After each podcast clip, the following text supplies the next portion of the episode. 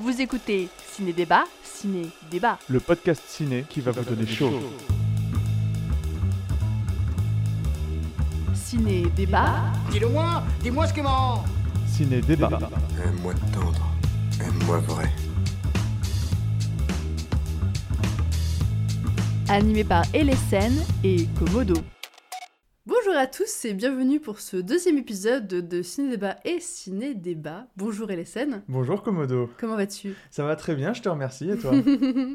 Ça va bien, j'ai un peu froid là. et on est en début janvier. On va essayer de trouver, on a, su- on a trouvé un sujet brûlant histoire de se réchauffer un peu. J'allais dire la même chose. J'allais dire qu'on allait se tenir un peu chaud avec le sujet du jour. Ah, là, on a- ça va donner faim aussi d'ailleurs. hein, euh. Ouais, préparer peut-être un petit encas. Alors, de quoi on parle aujourd'hui? Alors aujourd'hui, on parle d'un sujet qui t'est très cher, puisque puisqu'on parle d'anigramme. Oui, anigramme. Alors, sais-tu ce que c'est toi, anigramme Alors oui, euh, Je vais t'expliquer de long, large, en travers. c'est exactement ça.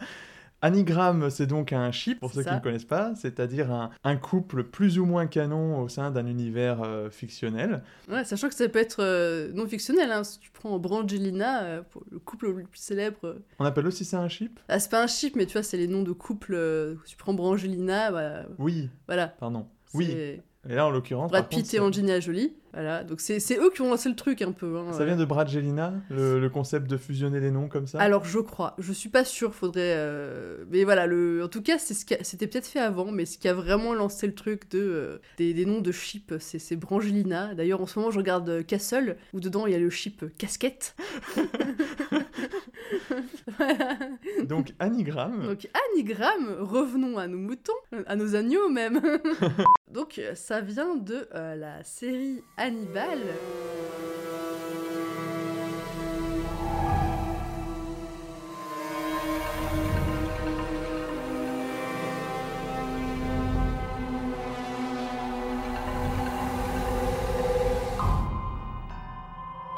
Par euh, Brian Fuller, Brian Fufu pour les intimes, euh, à qui l'on doit euh, notamment la série American Gods. Donc avant ça, il a fait la série Hannibal, tirée évidemment de l'univers du Silence des Agneaux, de Dragon Rouge, etc. qui revient justement sur les fabuleuses et palpitantes aventures de Hannibal Lecter et euh, de Will Graham qui du coup euh, Will Graham qui est un agent un special agent euh, qui bosse pour le, FBI qui a comment dire euh, des petits problèmes dans sa psyché on va dire ça comme ça pour être poli et qui du coup rencontre le docteur Lecter qui est psychiatre qui va lui faire une petite thérapie maison avec euh, voilà une petite recette bien à lui. Euh, et donc du coup, il va se développer euh, cette euh, relation euh, durant toute euh, la, la série. Et euh, donc on va suivre, euh, comment dire, euh, les enquêtes de, de Will Graham et de, ses, euh, et de ses collègues du FBI avec euh, l'aide du docteur Lecter. Euh, il se pourrait que euh, la relation entre ce cher Hannibal et ce cher Will Graham ne soit pas juste professionnelle ni même amicale, mais aille un petit peu plus loin, d'où le nom euh, de leur ship, Anigram, euh, donc Hannibal plus Will Graham. Alors, toi, que peux-tu nous dire déjà sur euh, la série? Tu as vu euh, la série quand elle est sortie, c'est ça? La saison 1 quand elle est sortie, et après j'ai un peu plus traîné les pieds pour la finir. Je crois que c'est un peu le, le lot de tout le monde. C'est-à-dire que quand tu parles des aventures palpitantes euh, d'Hannibal et de Will, euh, genre, enfin, alors effectivement ils ont un cœur qui bat, donc concrètement ça palpite, ah oui, ça palpite, oui. mais c'est à peu près tout ce qui est palpitant dans cette, euh, dans Ça, cette ça série. palpite et après ça arrête de palpiter euh, pour certaines personnes Oui, c'est vrai. qui finissent dans des estomacs. Ouais. Mais en fait, c'est ce qui est terrible, c'est que cette série au départ, elle était très prometteuse et sur la durée, elle marche pas du tout, quoi. Alors, donc moi j'ai vu la série deux fois, donc euh, quand elle est sortie aussi je crois, et, euh, et je l'ai revue, euh, je crois que c'était en mars 2019. Pour souviens c'était un peu avant, tu vas rire, c'était un peu avant que Good Omens euh, passe, passe à la télé, enfin la télé, pas sur, je sais plus quelle est la plateforme où elle était, bref c'était un peu avant leur site Good Omens, et j'avais prévu de faire, j'avais prévu, j'étais en train de jouer aux Sims, et j'avais prévu de faire une famille avec Will Graham et Hannibal Lecter. Et au lieu de ça, j'ai fait une famille avec euh, Aziraphale et, et Crowley. Bah, c'est de, c'est de meilleur goût, si tu veux mon opinion. Voilà, et après j'avais prévu de faire du coup euh, Will Graham et, et Hannibal parce que j'avais revu la série euh, et donc, euh, et donc voilà. Non mais désolé, on a, on a- on a des petits hobbies parfois un peu, un peu honteux. Bref, donc c'est pour ça que je me souviens que j'ai vu la série un peu avant ce moment-là. Donc c'est pas forcément tout frais dans mon esprit. Donc j'ai revu des extraits pour me, me remettre, me, me rappeler des choses croustillantes et palpitantes.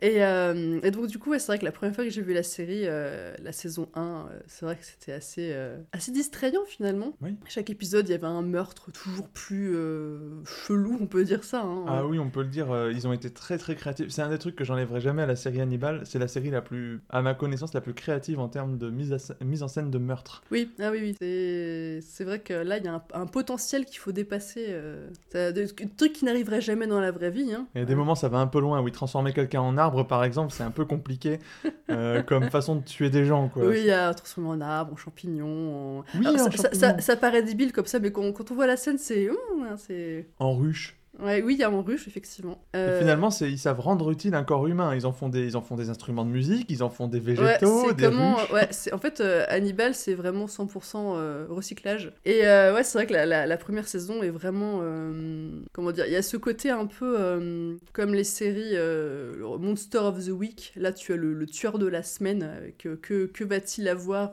comme meurtre chelou au menu? En plus chaque épisode a mais je crois que ça, ça dure comme ça pendant toutes les toutes les saisons chaque épisode a un nom de de plat ou de de trucs euh, en rapport avec la cuisine Euh, oui, oui, c'est vrai, effectivement. voilà, et, euh, et donc on suit, donc entre ces, euh, ces enquêtes très particulières, il y a effectivement les moments de, entre Will et, et Hannibal, puisque Will a la, comment dire, la particularité de pouvoir se mettre euh, vraiment dans euh, la peau d'un tueur et d'être extrêmement empathique avec, euh, avec une scène de crime, on peut dire ça comme ça. Donc il peut reconstituer dans son esprit, un peu à la Sherlock Holmes finalement, les motivations et comment dire, le modus operandi d'un tueur. Et euh, comment dire, ça, c'est un peu perturbant pour lui. Donc le FBI lui conseille fortement de, de suivre une thérapie finalement assez non officielle euh, et assez... euh, Peu documenté, je pense.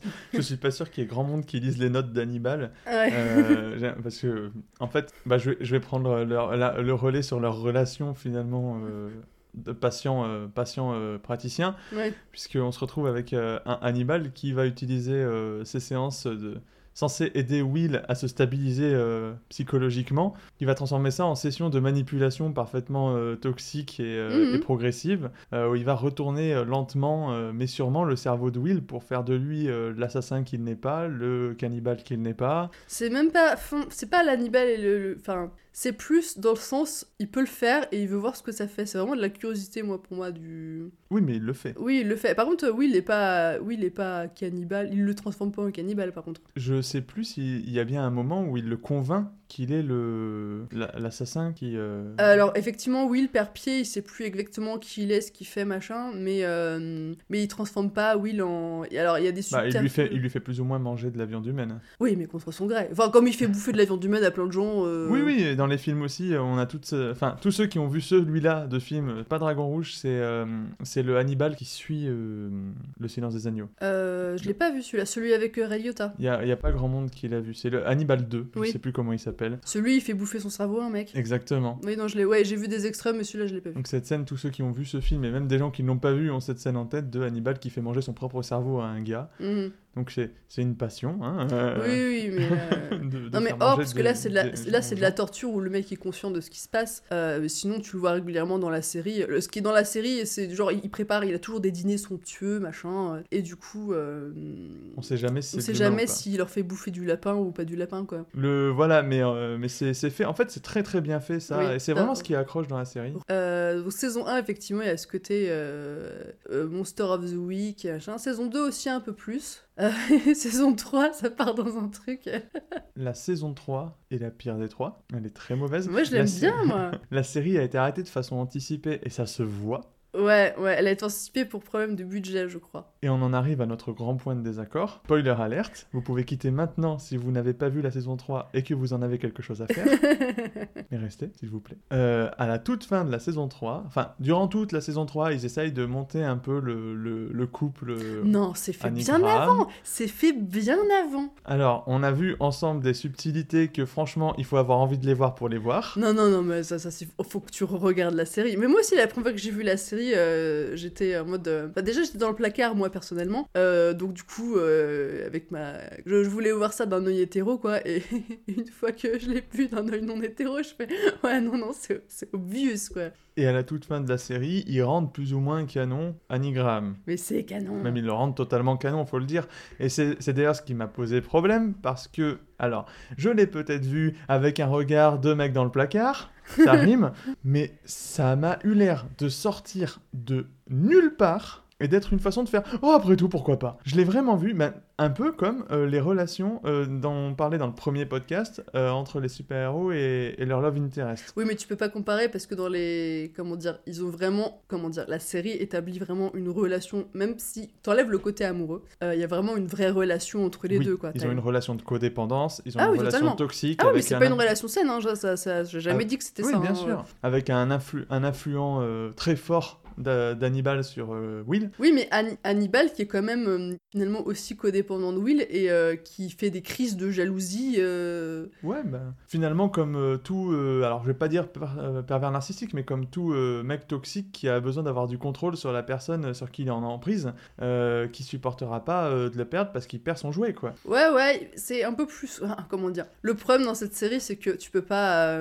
comment dire Je pense que les psychiatres, quand ils regardent cette série, ils roulent des yeux, quoi. C'est. Voilà. C'est- Je pense.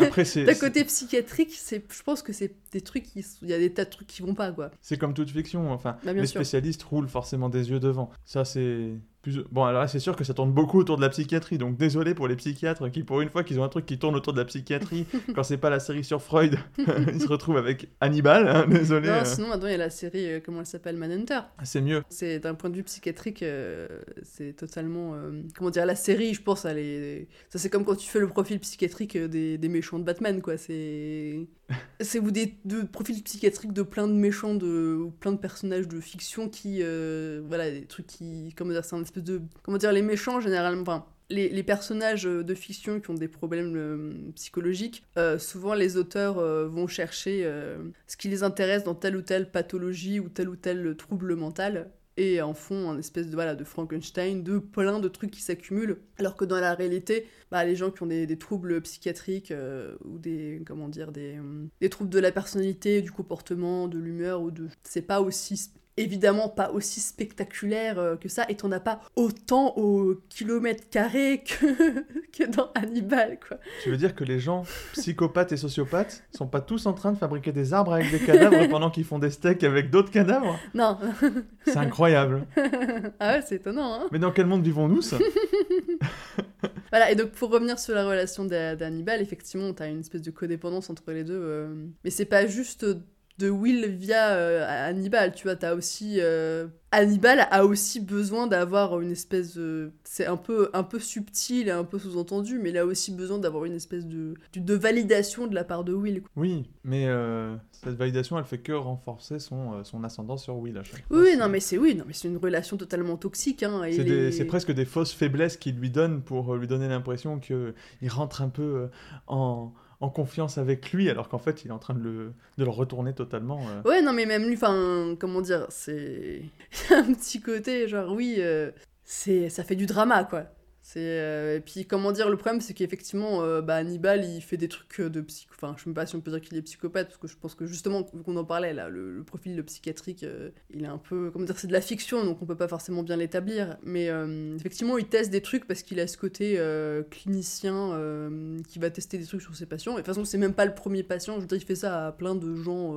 Plein de patients à lui, quoi. Et, euh, et même pas forcément des patients, mais des collègues, euh, par exemple, sa, psychiatre, la Bédélia, euh, il lui a aussi retourné la tête pour qu'elle tue quelqu'un, enfin bref, il fait ça, genre c'est symptomatique, enfin, il peut pas, j'ai l'impression qu'il peut pas s'en empêcher, de, il a cette espèce de curiosité qu'on voit chez certains méchants, le docteur fou, entre guillemets, qui va faire des trucs parce qu'il peut le tester, quoi. C'est ce que j'allais dire, il y a ce côté savant fou un peu. euh, Voilà. Le cliché du savant fou. euh, Ouais, sauf que lui, c'est en costume trois pièces et hyper distingué, quoi.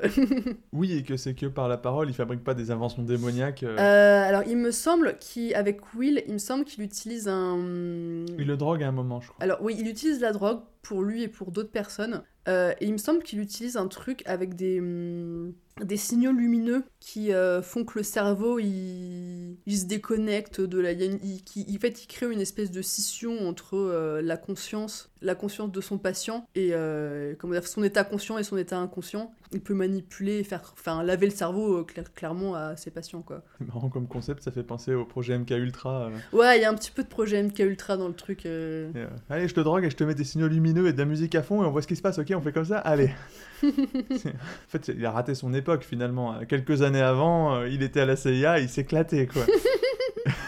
On peut dire ça.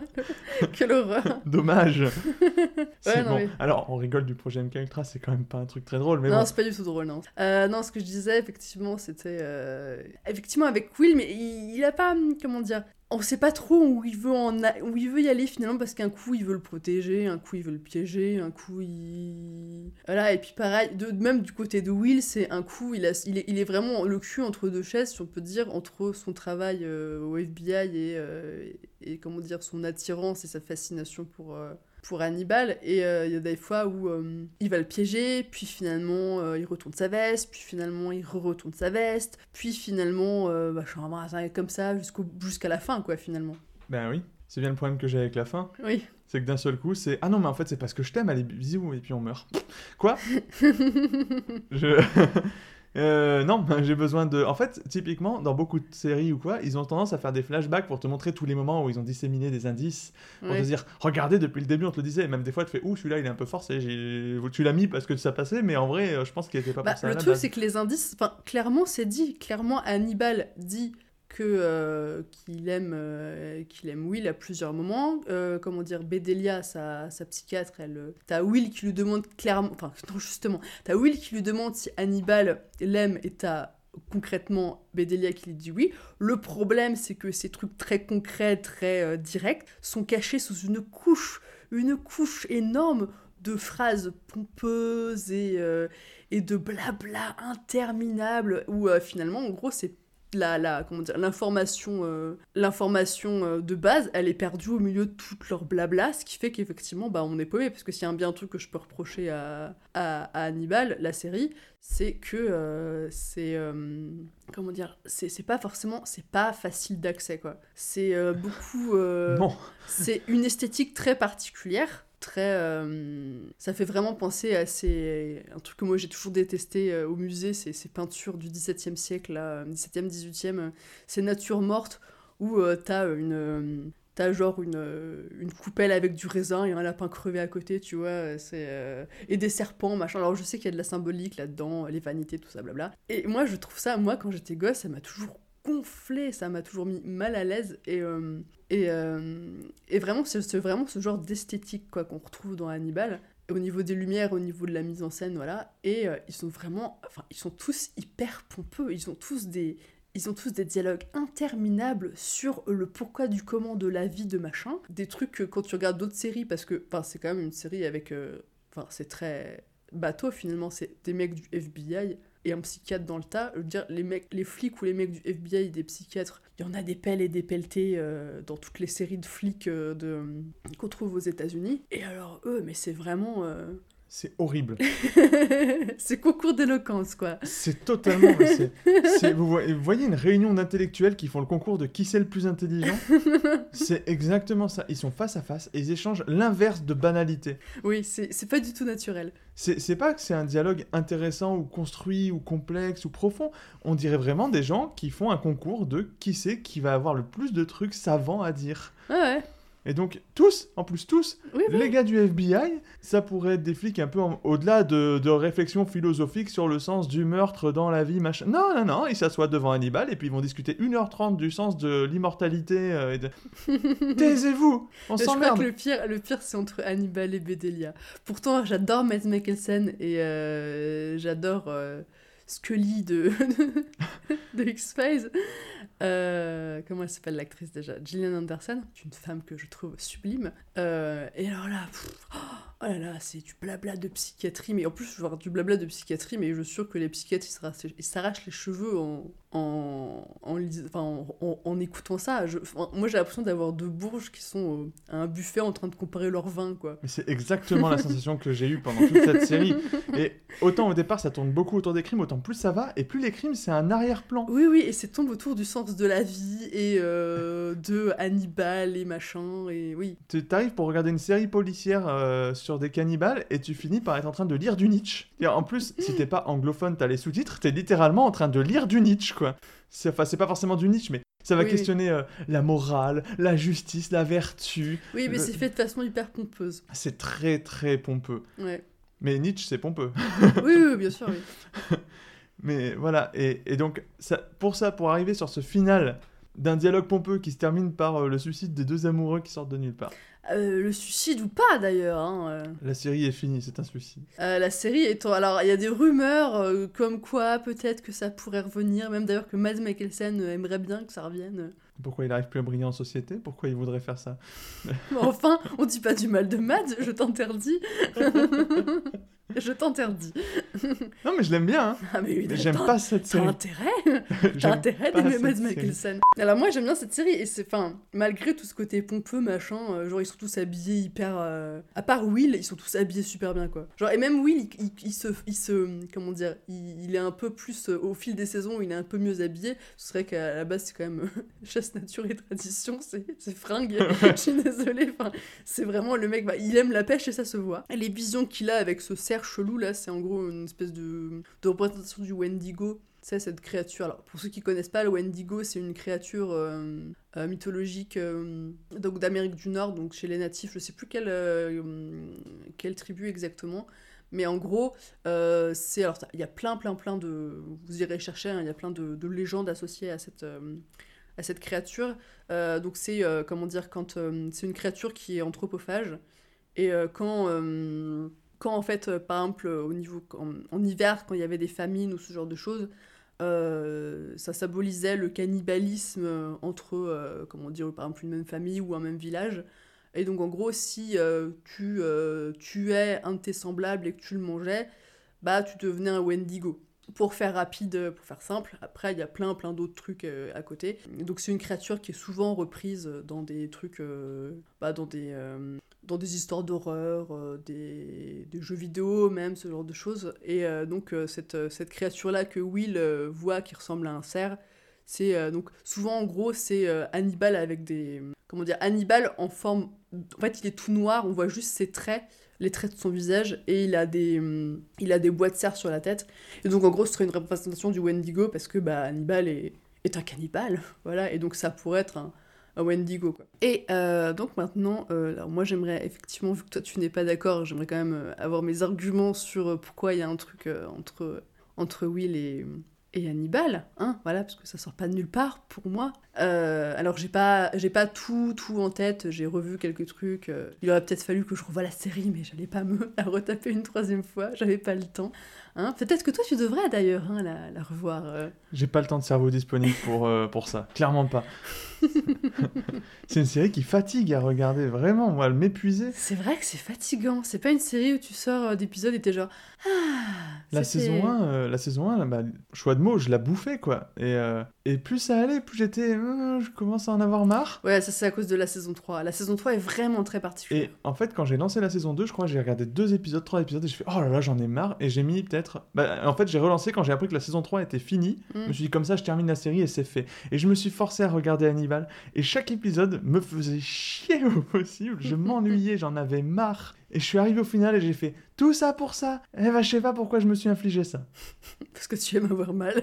Diagnostic, psychiatrie, on est là. je ne suis pas psychiatre, alors je ne peux pas te faire de diagnostic. euh, Désolée. Donc, oui, effectivement, la relation entre Will et Hannibal, euh, comment dire Moi, je sens qu'il y a vraiment une, une vraie connexion, du coup, entre, entre les deux persos. Parce que malgré toutes les magouches cheloues d'Hannibal, là, qu'on comprend pas d'où il va, même malgré toutes les connexions, enfin, tous les retournements de veste successifs de Will, euh, il y a quand même un espèce de truc de euh, euh, je t'aime, mais tu es un tueur, mais moi je suis du côté des gentils, euh, alors je sais pas où me placer. Et, et lui, donc, euh, ah, je t'aime, mais euh, je suis un. je suis le méchant de la série, alors je peux pas être. euh, je peux pas être tout gentil, tu vois. On dirait une comédie musicale. Hannibal the Musical. Très bon film, il me fait beaucoup rire. Euh, non, Cannibal, the j'ai dit Hannibal. Oui, mais j'en profite pour placer Cannibal the Musical. Très bon film, il me fait rire. Euh, ouais, moi je sens une vraie connexion entre les deux. Et euh, c'est, comment dire, c'est montré comme tel que, que, Anni- enfin, que Will Graham, pour Hannibal, c'est pas juste un. C'est pas juste un patient comme il y en a d'autres, quoi. Parce que d'autres patients de, Hannibal, on en voit. Il se comporte pas pareil avec euh, ces patients-là que, euh, que Will. Ou, euh, parce que comme je dis, en fait, finalement, c'est son, son psychiatre, mais pas vraiment officiel, quoi. Genre, il a des conversations avec, avec Hannibal, mais le rapport professionnel est, comment dire, est très vite oublié, euh, surtout qu'en plus les deux ont une fascination mutuelle pour l'un et pour l'autre, parce que bon, euh, Hannibal est quelqu'un d'extrêmement fascinant, et Will Graham, il a cette capacité justement euh, qui, en même temps, je pense, doit aussi un peu faire peur à, Hannibal, ce truc de se mettre dans la peau des tueurs, doit lui faire en même temps peur et en même temps doit l'attirer. Et vraiment, il a des gestes qu'il a pas pour. Enfin, il a des gestes pour, pour Will, qu'il a pas du tout pour, pour qui que ce soit d'autre. Euh, notamment ce moment où il, où il le respire. Je sais pas si tu te souviens de cette scène-là où t'as, t'as, t'as Will qui est de dos et t'as Hannibal qui arrive par derrière et qui le, qui le sniffe en fait. et t'as et donc t'as Will qui se retourne et qui fait est-ce que vous êtes en train de me sentir quoi? Et, euh, et donc du coup on pourrait se dire ouais c'est parce que c'est une proie et il le il le renifle quoi. Effectivement il y a ce côté euh, effectivement chez le cannibale de je renifle ma proie machin et tout. Et en fait là Hannibal il lui fait genre ah non mais ton, après rasage il est pas ouf faudrait que t'en changes quoi. Genre un truc enfin un truc qu'un un mec pourrait dire à son mec en fait euh, en mode genre ah mais ton après rasage euh, faudrait que t'en aies un meilleur quoi. Genre on n'imagine pas Hannibal dire ça à un de ses autres patients quoi. Genre arriver et dire ah là non non ça cette marque là change hein, parce que c'est pas ouf. Et, et d'autres trucs comme ça par exemple il a des comment dire il a une proximité même physique avec euh, Will qu'il a pas avec euh, d'autres personnes. Il a euh, comment dire même quand il fait ses trucs chelous d'Hannibal comment dire il y a toujours une partie un peu homo-érotique sous-entendue pour Will je trouve. Et notamment la, la partie de la série qui concerne Abigail. Donc Abigail qui est comment dire la fille d'un tueur et euh, en fait euh, au moment où ils vont arrêter arrêter son père son père euh, est paniqué et il se rend compte que bah, qu'il est qu'il a pas d'échappatoire et donc du coup bah il tue sa femme et il prend plus ou moins sa fille en otage en, disant que bah euh, puisqu'il est pris vu, qu'il est pris le- comment dire qu'il a pas d'échappatoire bah autant tout détruire quoi. Et, et donc du coup il il menace de tuer sa fille, il la blesse assez gravement, et euh, Will, euh, bah, finalement, pour la sauver, est obligé d'abattre son père, et donc du coup, cette Abigail, euh, qui est une jeune femme, je crois qu'elle a 18-19 ans, qui se retrouve du coup sans son père et sans sa mère, et trouve en Will, Graham et Hannibal Lecter des pères de substitution. Et il y a vraiment des scènes où euh, c'est vraiment euh, genre euh, sous-entendu, c'est notre fille, maintenant faut s'en occuper quoi. Un truc pas du tout hétéro. Hein. Et quand en fait on apprend, spoiler, que Abigail en fait aidait son père à trouver des victimes, et bah forcément on sait que, du coup bah, elle, risque la prison, et une peine assez grave. Donc pour en gros, en gros la faire sortir de là, bah alors du coup, nous on le sait pas à ce moment, on pense qu'en fait elle, est morte, mais euh, Hannibal du coup euh, la, la fait disparaître, euh, elle la planque quelque part, mais euh, de notre point de vue de, de spectateur, bah euh, on pense qu'elle est morte et euh, que euh, peut-être que c'est Hannibal qui... On pense que Hannibal la tue en fait, et euh, en gros il fait croire que c'est Will, il fait tout un truc pour faire croire que c'est Will qui l'a qui l'a bouffé en fait. Parce que en gros il lui, il lui cache une. Alors il drogue Will et ah c'est très c'est très chelou il drogue Will et il lui fait avaler l'oreille d'Abigail. Et euh... c'est très très chelou.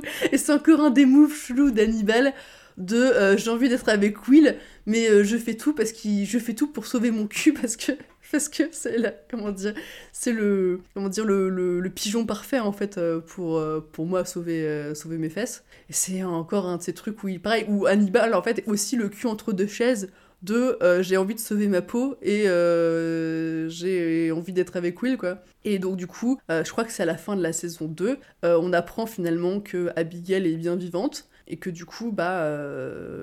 Hannibal, je sais plus pour quelle raison encore, enfin bref, il s'est encore mis, dans la, mis dans la merde et on va encore découvrir que c'est lui le tueur, quoi. Et, euh, donc, euh, du coup, il, doit partir avec Abigail et il a demandé à Will de partir avec lui, quoi. Et, euh, et donc, ils doivent partir ensemble, sauf que Will, lui, pareil, il est encore dans son truc de je suis du côté des flics, mais j'ai aussi envie d'être avec Hannibal. Et finalement, il retourne encore sa veste. Et du coup, ils devaient partir les deux papas avec leur fille Abigail. Et finalement, Will trahit Hannibal. Et, et Hannibal décide de péter un gros câble et de faire un carnage. Euh, J'en dis pas plus pour ceux qui aimeraient voir la série. Et voilà. que j'ai déjà spoilé. euh, Ouais, ouais, non, mais j'ai pas envie, de, j'ai pas envie de trop. euh, Il y a un petit, il y a un petit, comment dire, il y a un petit spoiler, enfin il y a un petit suspense sur qui est, parce qu'en gros il y a plein de gens. En gros tous les tous les personnages les plus importants se retrouvent dans la maison d'Hannibal et et ça se bagarre et ça s'entretue. euh, Il y a du sang partout. Du coup à la fin de la saison 2 on sait pas qui c'est qui a survécu, euh, qui c'est qui est encore en vie. Et, euh, au début de la saison 3 du coup on apprend qui c'est qui a survécu et qui c'est qui n'a pas survécu. Donc voilà, je, je tiens à garder ce petit, ce petit spoiler secret. Euh, et donc voilà, et bref, c'est toujours comme ça. Il y a donc cette, cette relation euh, avec Abigail, genre des deux papas, euh, des deux papas pas du tout hétéros avec leur fille de substitution. T'as un moment aussi où il est à Florence, donc Hannibal est à Florence et fait ses trucs d'Hannibal, hein, voilà, du, de la traîtrise, du mensonge et des bons dîners. Et, et donc du coup, je sais plus qui c'est qui tue à ce moment-là parce qu'il a tué plusieurs personnes. Bref, il, a, il tue quelqu'un, et en gros, oui, parce qu'Hannibal, en plus, ce qui est bien, c'est qu'Hannibal est psychiatre, mais à la base, il est aussi chirurgien. Donc, il sait comment. En fait, c'est bien, il a, il a trouvé la technique pour euh, découper des corps et des esprits. Euh, et chirurgien et psychiatre. Ça tombe bien. Il est brillant, hein Il a trouvé le bon filon. Visiblement, il est philosophe aussi. Donc du coup, bah, il tue quelqu'un et cette personne-là, il l'a, il l'a mise en scène de façon à ce que le corps de la victime ressemble à un cœur. Donc le cœur, l'organe, hein, pas le machin qu'on s'offre à la Saint-Valentin. Et du coup, il le laisse dans une église, je crois. Et, euh, Ouais, je crois que c'est une église, ouais. et donc t'as as Will qui arrive et qui voit le truc et qui en gros traduit le message de euh, le message d'Hannibal en mode genre euh, bah je l'ai trahi, il me laisse son cœur brisé quoi. C'est pas un truc très hétéro tout ça.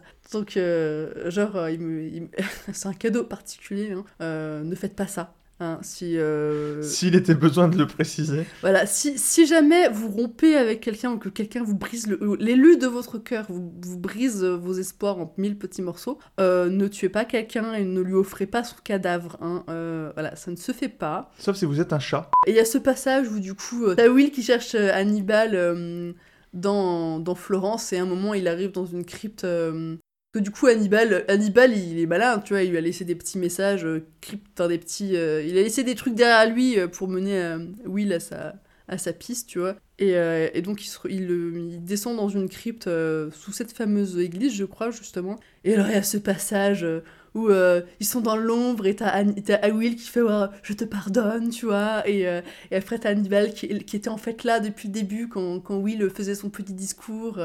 Et c'est pas du tout un truc que tu peux trouver entre deux amis, hein. désolé, hein, mais, euh, mais voilà, c'est très genre euh, les amoureux maudits qui se retrouvent dans un endroit secret, mais t'en as un qui se cache de l'autre. euh, voilà. Parce qu'il est en même temps le méchant. Tu vois, ce trope débile de le héros tombe amoureux du méchant? Bah, c'est ça, hein, voilà. Et c'est totalement malsain, je suis bien d'accord. Parce que Hannibal n'est pas quelqu'un de recommandable, même s'il est joué par Matt Mikkelsen et qu'il est très très très très beau. Euh, voilà, ne, sortez pas avec des Hannibal lecteurs, ça ne peut que mal finir. Et voilà, il y a- plein d'autres trucs, hein. évidemment, il y a la scène finale, machin. Il y a plein de, de petits trucs disséminés un peu partout, pareil, quand. euh, Comment dire, les, conversations entre Hannibal et Bedelia, euh, les conversations entre Bedelia et Will, machin, enfin bref, t'as plein de, de sous Le problème, c'est que t'as plein de sous-entendus et même de trucs pas sous-entendus du, tout concrètement très directs, mais qui sont noyés sous euh, les euh, foufrous et les machins et les langages euh, lourdingues et, voilà quoi. Voilà, j'en ai fini pour mes arguments. Mais si tu ne me crois pas, tu n'as qu'à regarder plein de vidéos. Voilà, il y a une vidéo sur YouTube qui s'appelle Harder Gay de la série de la, la chaîne Harder Gay que je vous conseille où tu as toute une vidéo sur Hannibal et Will Graham et c'est très intéressant. Alors, à mon tour.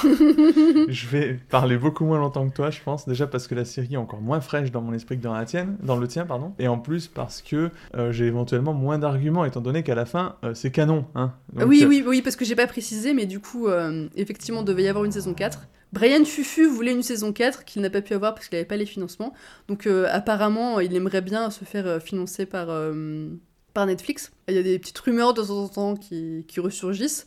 Et euh, il, a, effectivement, euh, comme on dit, euh, dit qu'effectivement c'était totalement canon euh, la relation entre, entre Will et Hannibal et que la saison 4 aurait été leur fuite ensemble, main dans la main, en, Amérique du Sud. Parce qu'il faut savoir dans les romans, du coup, Hannibal, en gros, il finit plus ou moins avec, avec Clarisse. Clarisse Sterling, qui est du coup l'héroïne du Silence des Agneaux. Et en gros, dans les bouquins, bah, ils finissent tous les deux par s'enfuir en Amérique du Sud, main dans la main, voilà, comme des petits coquinous. Euh, et donc, du coup, il a plus, finalement, il a remplacé, euh, il a remplacé Cla- Clarisse par Will, quoi. À, ton tour. Donc à la fin, c'est canon. Donc je peux pas m'opposer au fait que factuellement, dans la série, ils se mettent en couple. Moi, ce, ce que je dis, c'est que ça sort de nulle part. Et donc, déjà, dans les arguments que tu as donnés, je vais ignorer toute la saison 3, parce que fatalement, la saison 3 est écrite pour finir sur le fait que le couple est canon. Donc je peux pas prendre en compte ce qui est donné dans la saison 3. Je peux pas prendre en compte les murmures dans les souterrains de Florence. Je peux pas prendre en compte le cœur brisé euh, sous forme de cadavre abandonné pour que Will le trouve Oui, oui. je peux pas prendre ça en compte parce que c'est dans la saison où il essaye de rendre le truc potable à partir de ce qu'il a construit. Oui, mais ça sort pas de nulle part, du coup, ça sort de la saison 3. Enfin, au pire, si tu dis que ça sort de nulle part, bah c'est dans la saison 3. Mais ça sort pas, genre, du dernier épisode de la saison, quoi. Non, c'est pas sur le dernier épisode, mais c'est peut-être sur la deuxième moitié de la saison 3 où ça s'accélère jusqu'à avoir ce final. La série, il faut rappeler, la- elle, dure longtemps à regarder. Quand tu la regardes, elle dure très longtemps cette série. Tu passes beaucoup, beaucoup, beaucoup de temps avec Will et Hannibal. Donc s'il se tourne autour, tu veux le voir qui se tourne autour. Tu veux pas avoir des indices disséminés dans les derniers épisodes que tu te fais chier, que tu regardes que d'un œil parce que tu t'endors. C'est pas là que je veux avoir ça, moi. Euh, Dans la saison 1 et dans la saison 2, Mhm. c'est beaucoup moins clair. Déjà, comme tu l'as Oui, dit, c'est beaucoup moins clair, oui. comme tu l'as dit déjà, souvent c'est euh, c'est des petits trucs, type je te renifle et je te conseille un aftershave. bah, ça, par exemple, renifler pour moi, c'est juste du cannibalisme et rien d'autre. Et le fait de conseiller un aftershave, c'est parce que clairement, c'est un peu son Barney Stinson, quoi. euh, Hannibal, il est en mode oui, il faut t'habiller mieux, oui, il faut te tenir en gentleman, oui, il faut que tu mettes un meilleur aftershave, oui, tu dois bien Hmm, manger, Je tu dois dirais bien. pas ça, non. Bah, franchement, il a ce côté un peu euh, mentor, euh, mentor, mais mentor craignos, quoi. Oui, il a ce côté mentor totalement. Mais pour. Alors, effectivement, concrètement, pour te répondre, c'est vrai que dans les premières saisons, c'est surtout. euh, Effectivement, s'il doit y avoir un, doit y avoir un sentiment amoureux, euh, c'est effectivement plus du côté de Hannibal, alors que Will, lui, il est perdu. Enfin, Will, il est perdu. Hein. Il est perdu Mais dans clairement, sa- il est perdu. il est perdu dans sa tête. Et effectivement, c'est vrai que dans les premières saisons, Will est plus, euh, plus du côté de aller pécho à Lana, quoi. Oui, alors ce qui est bah, un classique hétérotrope centré, mais voilà quoi. Et je veux dire, il y a ça, et le truc euh, de Abigail.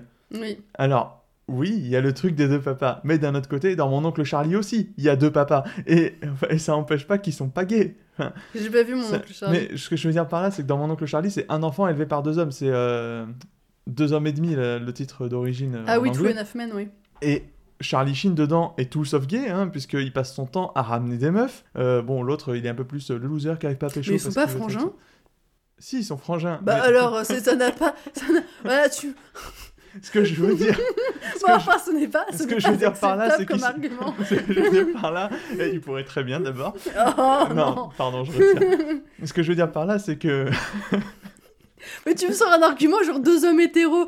Tu me sors- Il y a Hannibal et Will en mode genre ils ont rien à voir euh, familièrement parlant, et là tu me sors deux frères qui sortent, euh, qui élèvent un enfant. Bah, ce que je veux dire par là, c'est qu'il suffit pas qu'il y ait deux mecs qui élèvent un enfant pour qu'immédiatement on considère qu'ils sont en couple ou qu'ils sont gays. bah je suis désolée, Timon et Et- Pumba ils sont en couple. Hein. Encore. Bah, alors voilà, par exemple, tu vois, là je suis pas forcément d'accord. Même si, bon, visiblement, ils passent beaucoup de temps à faire des trucs autour de l'anus et ils sont euh, perdus dans la jungle juste tous les deux à faire leur truc à tous les deux, donc je veux bien qu'on questionne un peu plus.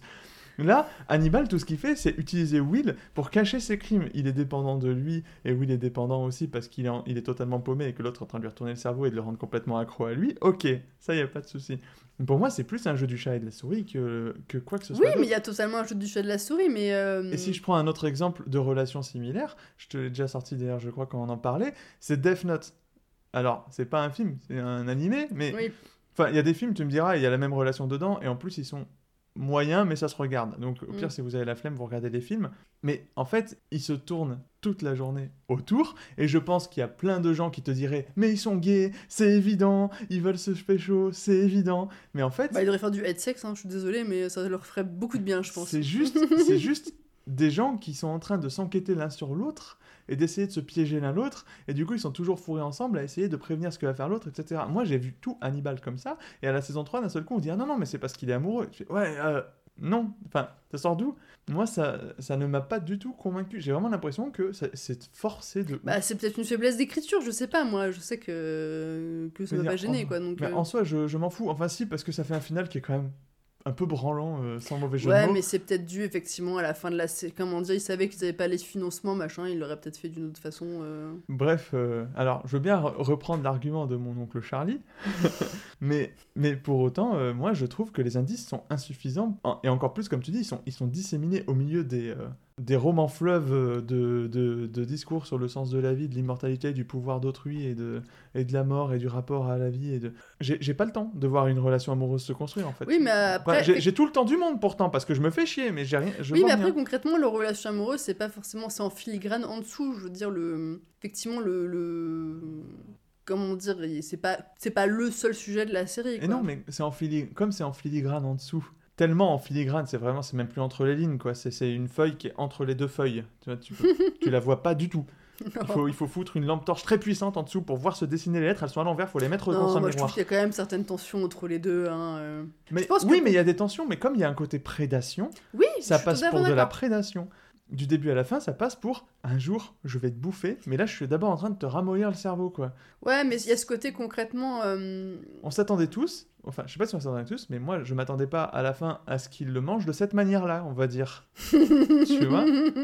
On s'attend à ce qu'à un moment ou à un autre, il déguste son foie avec des fèves au beurre et un excellent Chianti. Le problème d'Hannibal, c'est qu'effectivement, c'est un. Je sais pas quelle pathologie là, tu vois, mais euh, je pense qu'il y a un côté. euh, Comment dire En tout cas, dans les fictions, de moi, ce que j'ai pu voir dans les séries, dans les films, ça, euh, le côté. euh, le côté cannibale de la chose, c'est que soit tu manges une personne pour euh, l'annihiler, genre, parce que, en gros. Euh, Hannibal, souvent, il, bouffe des gens parce qu'il les a trouvés mal polis. hein. C'est euh, son, Oui, c'est son grand gimmick. son oui. grand truc. Hein. Genre, t'as été mal poli avec Hannibal, il va te manger, tu vois. C'est parce que. Bon, Y il- compris si t'as été un mauvais chef d'orchestre ou un mauvais tuba, euh, parce que dans, bah, c'est dans ce deuxième film là justement de Hannibal euh, Mm. avec Anthony Hopkins, Oui. il mange un gars parce qu'il était, je sais plus, troisième clarinettiste ou je sais plus quoi dans un orchestre et qui jouait faux. Oui, non, mais c'est oui, c'est l'excuse qu'il donne pour parce qu'il a envie de Et du coup, il le trouve- cuisine et il le sert à tous les convives. Oui. En mode comme ça, il va servir à quelque chose quoi. Oui, parce qu'en fait, Hannibal n'aime pas la médiocrité, finalement, c'est ça. Et, Totalement euh, élitiste.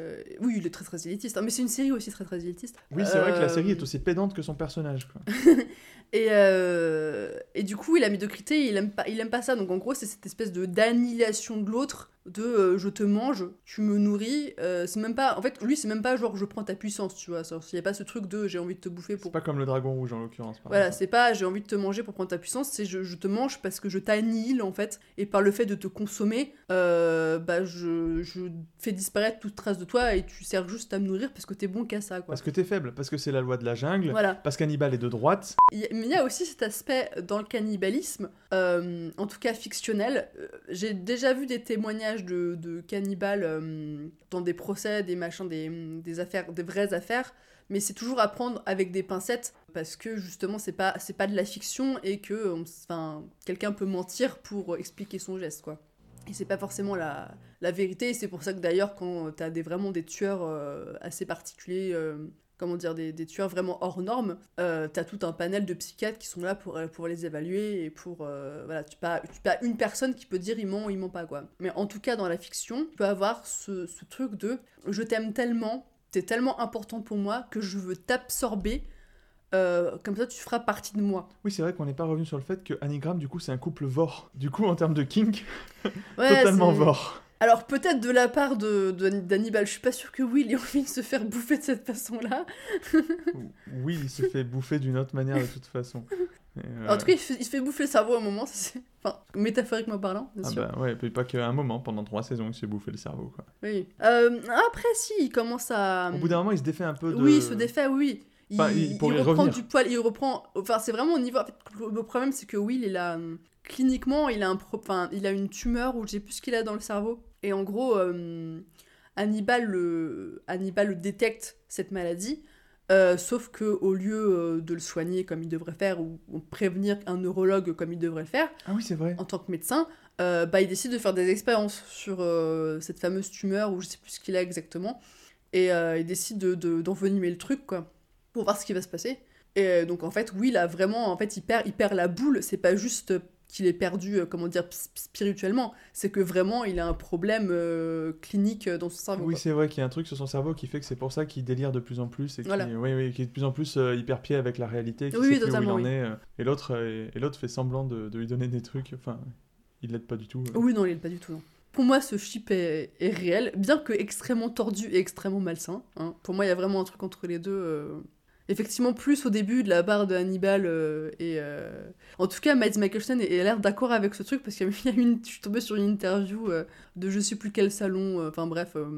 où en gros, t'as as tous les acteurs qui sont là, donc t'as as Hugh Dancy, t'as Mads Mikkelsen, t'as Laurence Fishburne, et il me semble qu'il y a l'actrice qui joue Alana, dont je ne me souviens plus le nom. Et en gros, t'as le, le, le journaliste du coup qui demande à Hugh Dancy, qui joue donc Will Graham, euh, son point de vue sur la relation euh, des deux protagonistes principaux.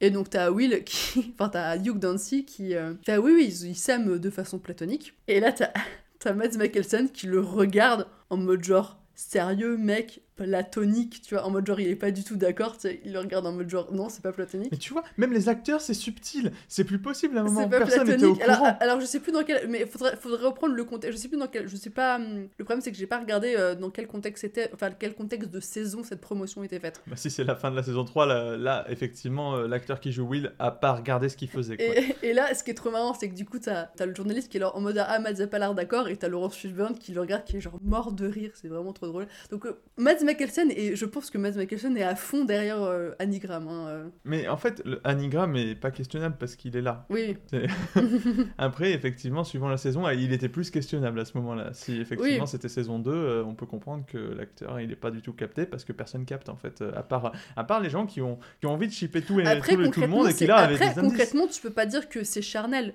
jusqu'à la fin de la saison 3. Non, c'est jamais vraiment charnel. Parce que le, le charnel, tu vois, finalement, s'il doit y avoir lieu, ça aurait été dans la saison, dans la saison 4, quoi. Ça aurait été fort. Et euh, mais mais il y a des euh, alors j'ai pas vu le film Grave, il paraît qu'il est très bien, mais euh, comment dire, il y a il y a euh, il y a d'autres films aussi.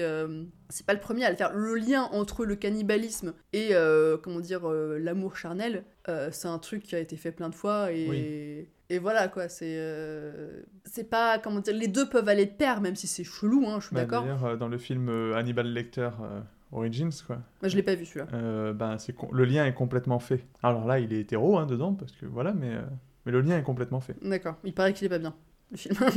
Alors, bah, encore une fois, je vais pas être d'accord avec beaucoup de gens parce que je l'ai trouvé pas mal du tout. moi. D'accord. Moi je l'ai pas vu donc je peux pas. Moi j'ai juste vu Silence des agneaux et, et Dragon Rouge. C'est pas, enfin, c'est pas le film du siècle, hein, mais honnêtement, il se regarde bien, je trouve. Moi, il m'a pas déplu. Bah écoute, on va faire une. euh, vu qu'on parle de cinéma, on va faire une, euh, une petite incartade, euh, une petite recommandation de cinéma.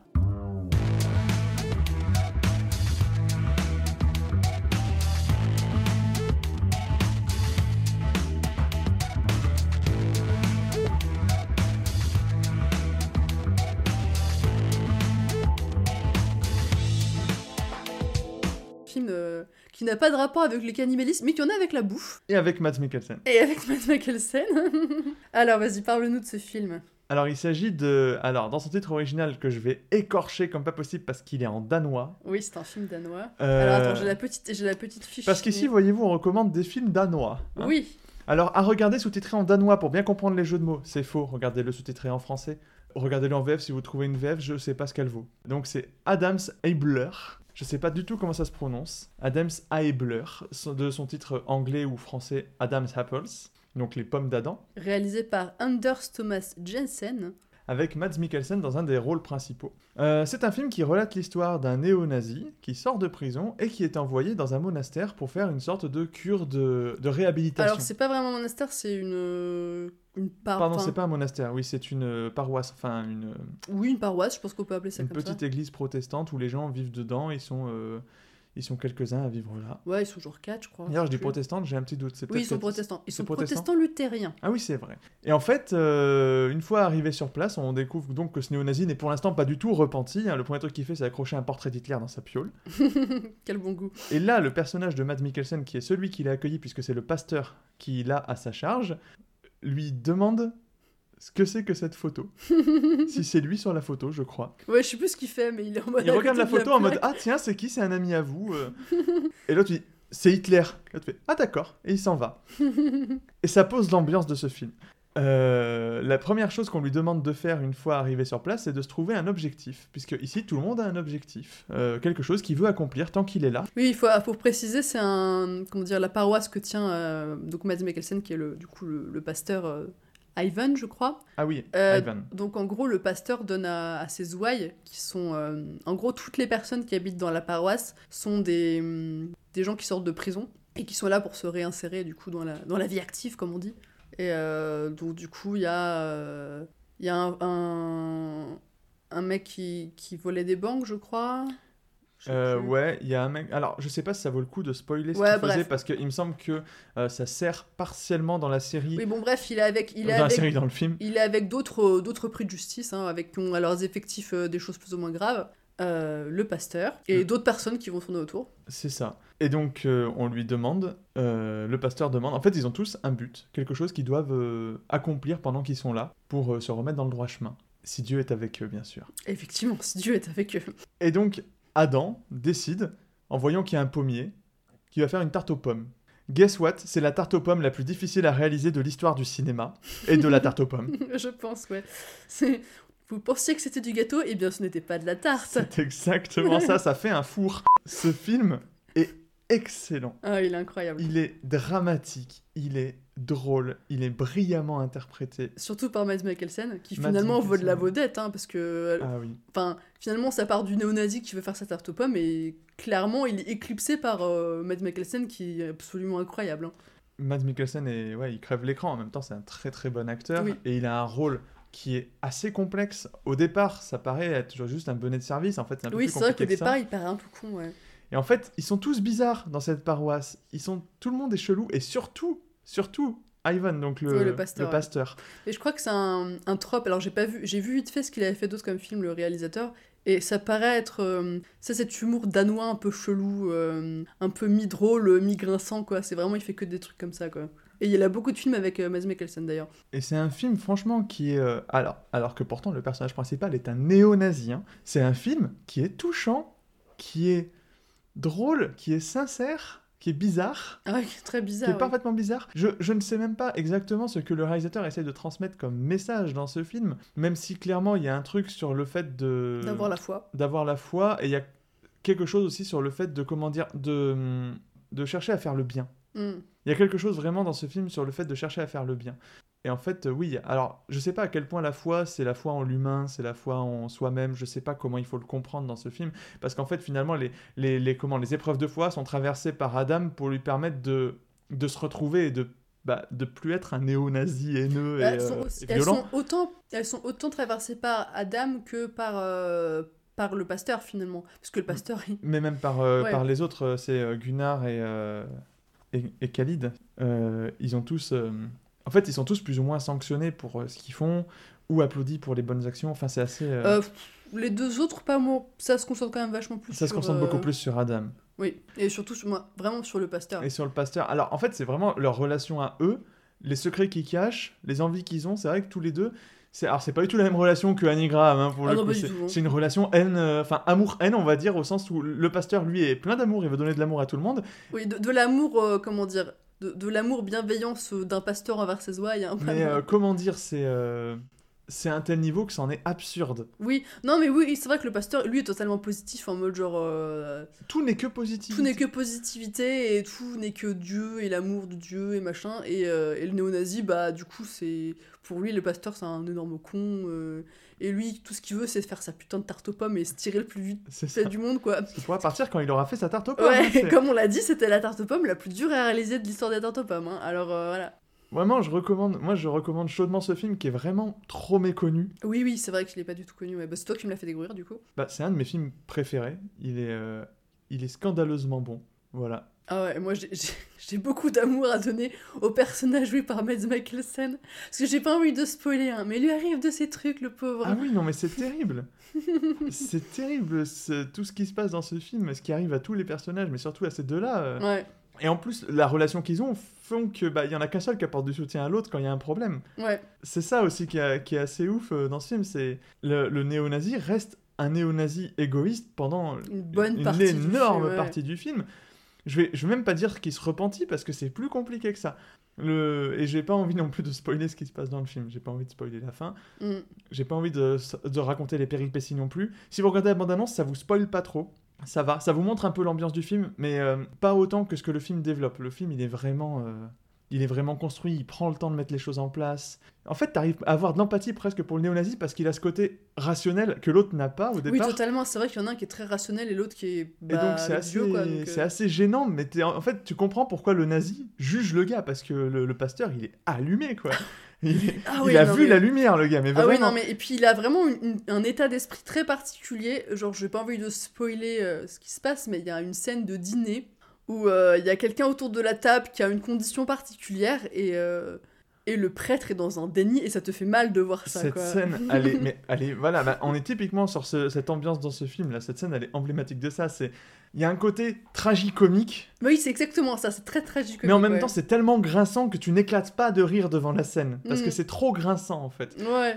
Et voilà, alors, je sais pas combien de triggers on pourrait mettre sur ce film. J'ai envie de dire que si vous êtes un peu sensible, peut-être le regardez pas. Euh, parce que il y a beaucoup de choses qui sont évoquées, pas montrées. Il y Ouais. y a très peu de scènes dures à regarder. Par contre, il y a beaucoup de sujets qui sont abordés. Ouais, il y a des sujets un peu durs, ouais. Et donc, éventuellement, c'est pas, c'est pas un film feel good vraiment. C'est pas un film feel bad non plus. C'est pas un film que quand vous l'arrêtez, vous êtes en mode ouf, triste. Non, pas du tout, non. Moi, quand on l'a arrêté, j'étais genre contente, quoi. Enfin, j'étais contente, pas qu'il s'arrête, j'étais genre, je me sentais pas triste. Non, mais par contre, c'est vrai que si c'est pour vous remonter le moral, ce sera peut-être pas terrible non plus. Ah, je sais pas. Ou alors, si vous, si vous voulez vraiment faire une petite chute creux de la vague avant ouais, de rebondir, il y a un petit côté, euh, un petit côté, euh, effectivement, euh, montagne russe, quoi. Oui, c'est ça. Mais en tout cas, c'est un, c'est un film à avoir vu au moins une fois. Ouais, non, non, franchement, il est vachement bien et on vous le recommande chaudement. Et euh, Voilà. je vous rassure, c'est pas un film qui vous dit que être néo-nazi, c'est une opinion comme une autre. Parce que quand j'en parle, là, on pourrait le croire. C'est pas un film pro-néo-nazi ou relativiste sur les néo-nazis, c'est pas ça. C'est juste que le, le néo-nazi n'est pas... Enfin, cette opinion politique n'est n'est qu'une façon de décrire un personnage. Ça tourne pas vraiment autour de ce sujet-là non plus, quoi.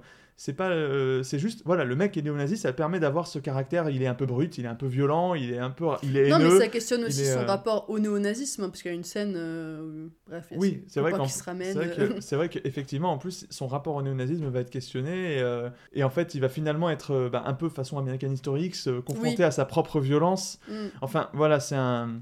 En fait, c'est un, un film qui est, qui est profond. Quoi. Il, y a, il y a plein de choses à dire dessus. Je me rends compte, en fait, plus on en parle, plus je me rends compte qu'il y aurait des, des kilomètres Ouais, on va pas faire une émission exprès sur ce Non, film. c'est ça, Mais, mais- encore, je le redis du coup encore une fois, je vous recommande chaudement, euh, chaudement euh, du coup Adam's Apple.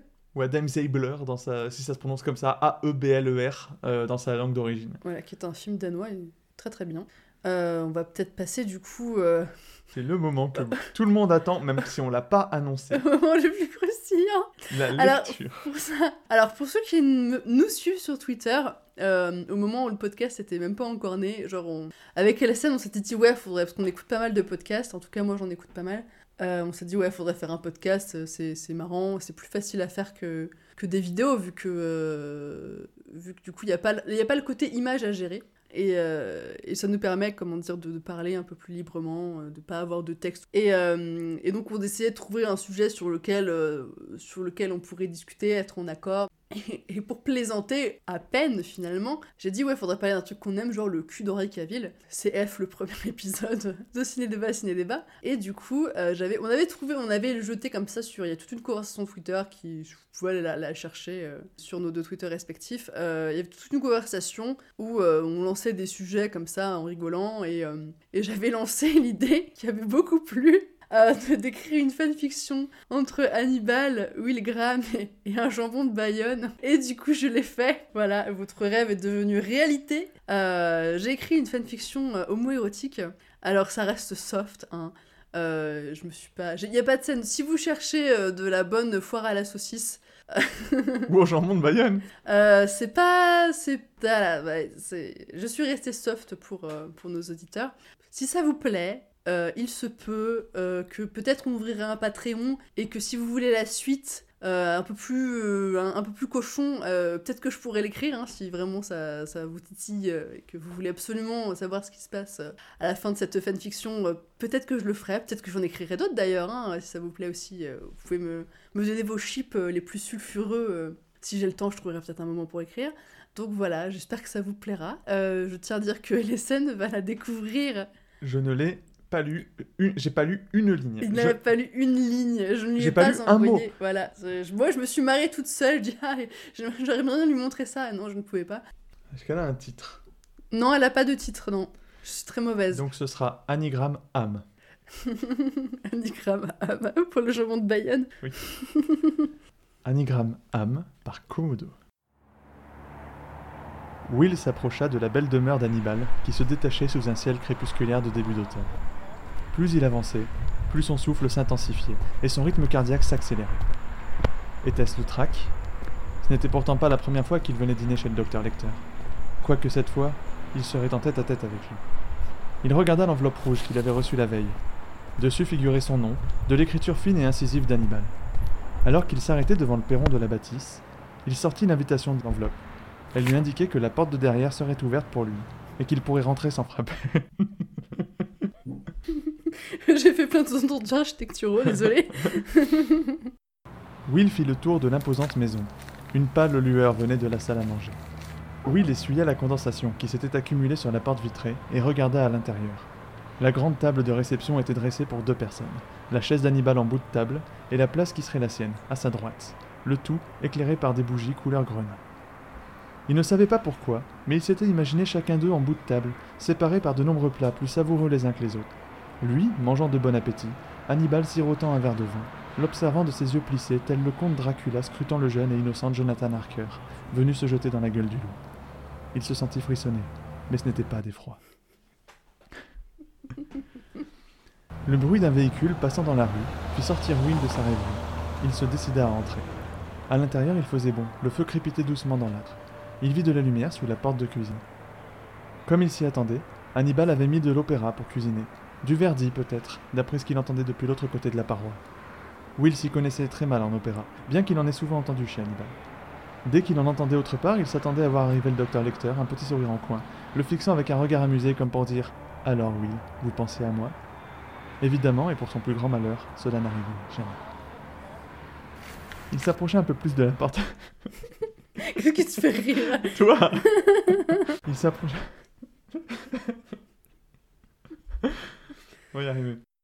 Il s'approchait un peu plus de la porte de la cuisine. Il entendait Hannibal s'affairer de l'autre côté. Will s'approcha encore, la main en suspension au-dessus de la poignée. Son pouls se mit de nouveau à s'accélérer. Et s'il n'était pas à la hauteur de cette soirée? Et s'il n'était pas à la hauteur des attentes de son hôte? Hannibal semblait s'être arrêté dans ses préparations, comme s'il avait senti la présence de Will. Comme pour confirmer cette impression, il l'entendit l'appeler. Will, entrez, voyons, ne soyez pas timide. Will saisit fermement la poignée et entra en faisant mine d'être totalement à son aise. Hannibal était derrière son plan de travail en inox, un couteau dans une main, une gousse d'ail en train de se faire hacher menu dans l'autre. Et voilà un vampire bien téméraire, pensa Will. Du coup, je fais toutes les voix en fait. Bah oui, vas-y, lis, c'est très bien. Hannibal s'arrêta dans sa besogne et regarda Will. Vous êtes très élégant ce soir, Will. Par réflexe, Will regarda l'ensemble qu'il portait. Il avait troqué ses habituelles chemises à carreaux et veste de pêche contre une chemise noire et costume tout aussi sombre. Et encore, il se trouvait mal fagoté, à côté du docteur Lecter, lui-même portant un tablier de cuisine par-dessus son costume trois pièces, était tout à fait splendide. Merci, répondit-il avec un sourire gêné. Hannibal quitta le plan de travail, s'essuyant les mains d'un chiffon, toujours en fixant son invité. Will. Il vint à sa rencontre et lui fit une accolade de ses bras fermes et étonnamment musclés, pour un psychiatre qui restait assis toute la journée à écouter des patients. Où trouvait-il le temps d'aller à la salle? se demanda Will.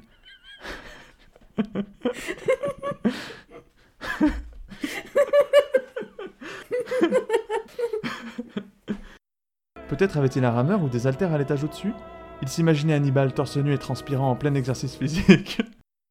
Il eut soudain un peu plus chaud. Hannibal sembla ressentir son trouble. Vous allez bien, Will? Vous êtes malade?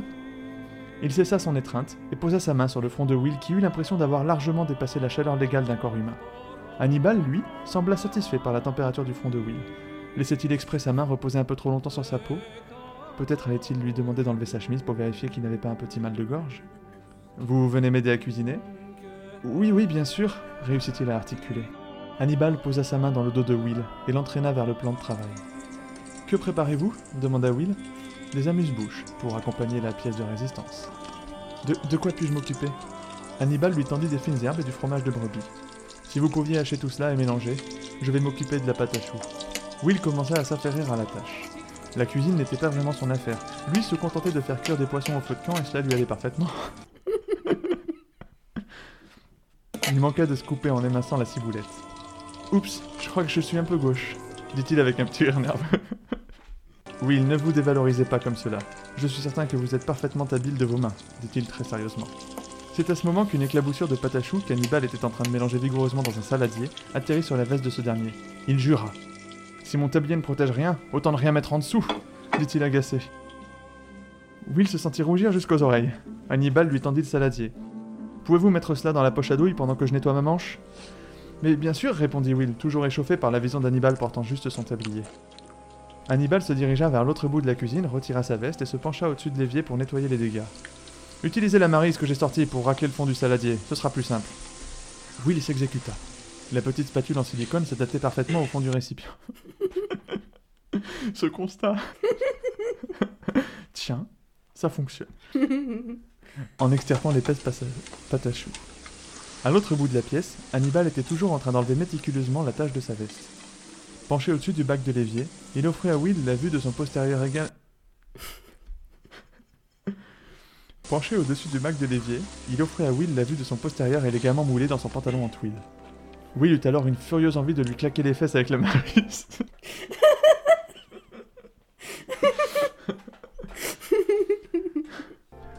à moins que ce ne soit Hannibal qui lui donne la fessée. Il n'aurait jamais pensé que cuisiner débriderait autant son imagination.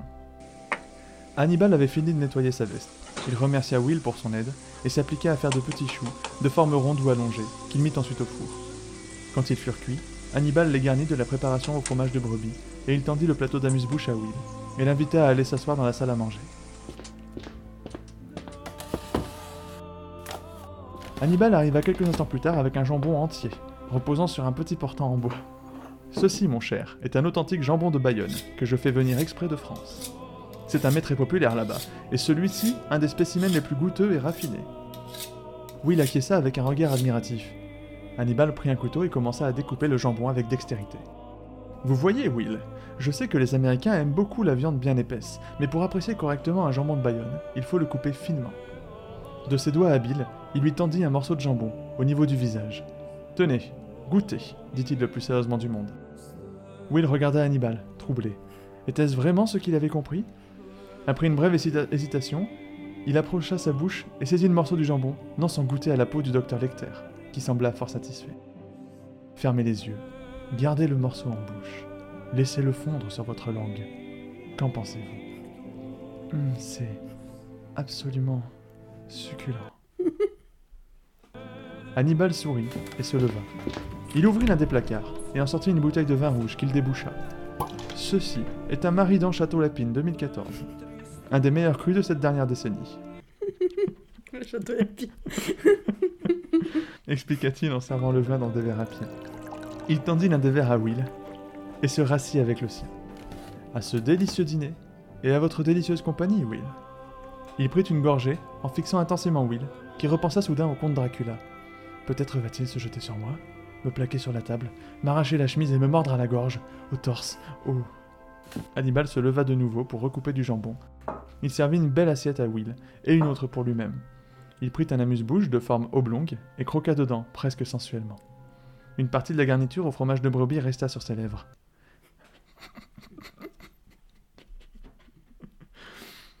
Will se demanda s'il devait lui signaler ou même enlever lui-même la garniture des lèvres de son hôte. Hannibal vit que son invité fixait sa bouche. Il passa son index sur cette dernière et enleva la garniture dissidente. Il regarda son doigt, esquissa un sourire et le porta à sa bouche, le suça délicatement pour en enlever le fromage de brebis. Hum, je ne voudrais pas en perdre une miette, susurra-t-il en regardant Will dans les yeux. Will faillit s'étouffer avec le chou qu'il était en train de manger. Will, vous allez bien demanda-t-il inquiet. Oui, oui, répondit-il en, englout- en engloutissant son vin pour faire passer le chou amassé au fond de sa gorge. Hannibal sourit. Bien.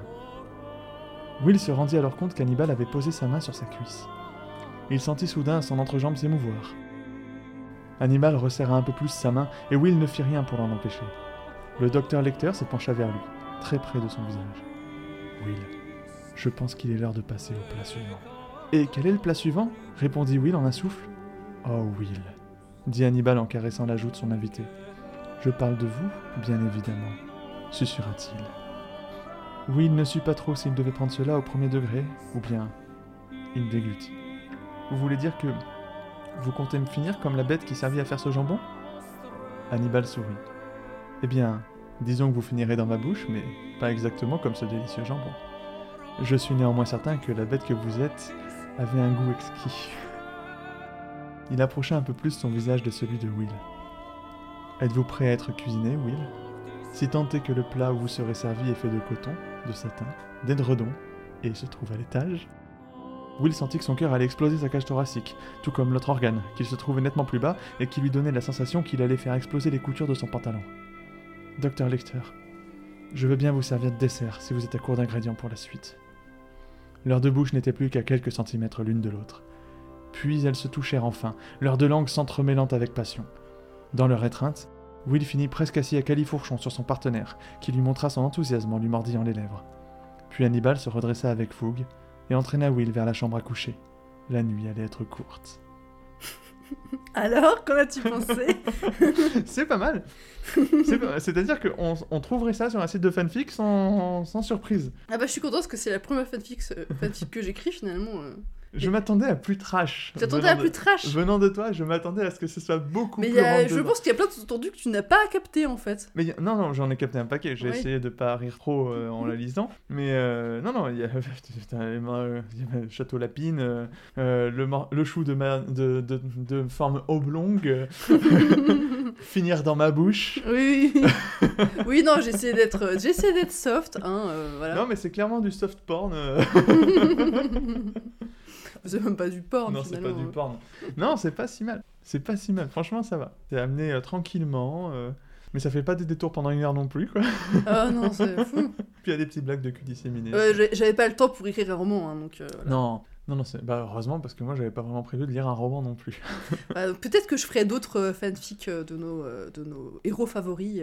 Euh, donc du coup, on se retrouve euh, la prochaine fois pour un petit épisode, je pense, sur nos amis euh, Channing Tatum et Jonah Hill, les vrais savent.